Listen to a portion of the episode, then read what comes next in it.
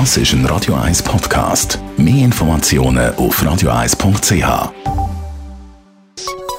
Der Konsumententipp auf Radio 1 präsentiert von comparis.ch, einem führenden Schweizer Internetvergleichsdienst. comparis.ch Frederik Papp, Finanzexperte von comparis.ch. Noch ein bisschen mehr als einen Monat und dann stehen die Weihnachten wieder vor der Tür.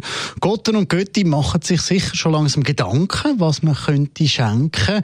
Und äh, es gibt ja dann einmal halt die, die sagen, mal, Geld ist, da kann man gerade selber entscheiden, aber so einfach Geld schenken ist eigentlich uncool. Ich mag mich aber noch erinnern, ich habe mal ein Konto bekommen mit ein paar Franken drauf, sogenanntes Götti-Konto. Gibt's das eigentlich noch und wo komme ich das über? Ja, das gibt's noch und äh, fast jede Bank bietet so ein Geschenksparkonto, heißt es meistens an. Es lohnt sich, ähm, verschiedene Banken zu konsultieren, denn die einen Banken einen Startbetrag sponsern, die Höhe von 20 Franken und auch bei den Zinskonditionen unterscheiden sich die Produkte. Man sieht da Zinsen von 0,1 bis 0,6 Prozent, was ja sehr hoch ist im heutigen Negativzinsumfeld. Wichtig ist auch noch, ähm, das ist an Restriktionen geknüpft. Das heißt, der Vorzugszins, den man bekommt, der ist äh, in der Regel äh, gilt der nur für einen bestimmten Betrag und auch, wenn man Rückzüge machen will, ähm, ist man dort Restriktionen, ist man Restriktionen unterlegt. Wem gehört denn das Geld auf dem Konto?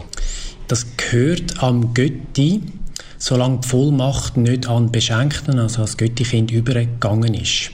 Das bedingt auch, dass äh, der Götti das Geld auch muss versteuern aber jetzt ich als Götti, könnte ich denn dort auch Geld abheben?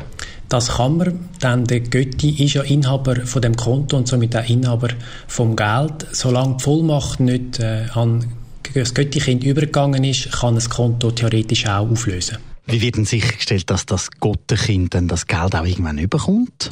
Ja, das braucht Disziplin. Äh, wenn sich da halt mehrere hundert oder mehrere tausend Franken anhäufen über die Jahre, ja, ist die Verlockung vielleicht groß, gerade wenn man vielleicht einen finanziellen Engpass hat, dass man da irgendwie das Geld dann bezieht. Also von dem her braucht es Disziplin. Ein anderer Trick ist vielleicht noch, dass man das den Eltern vom Göttikind sagt, du, ich habe da ein Geschenksparkonto eröffnet äh, für, eure, für eure Tochter oder für euren Sohn das setzt natürlich, setzt man sich selber ein bisschen unter Druck. Wichtig ist noch, ähm, wenn man würde versterben, also wenn der Götti würde versterben oder Gott, dann geht das Geld in die Erbmasse. Wer ganz sicher will gehen der tut das Götti-Sparkonto in seinem Testament ähm, erwähnen und auch wer der begünstigt soll sein von dem Geld.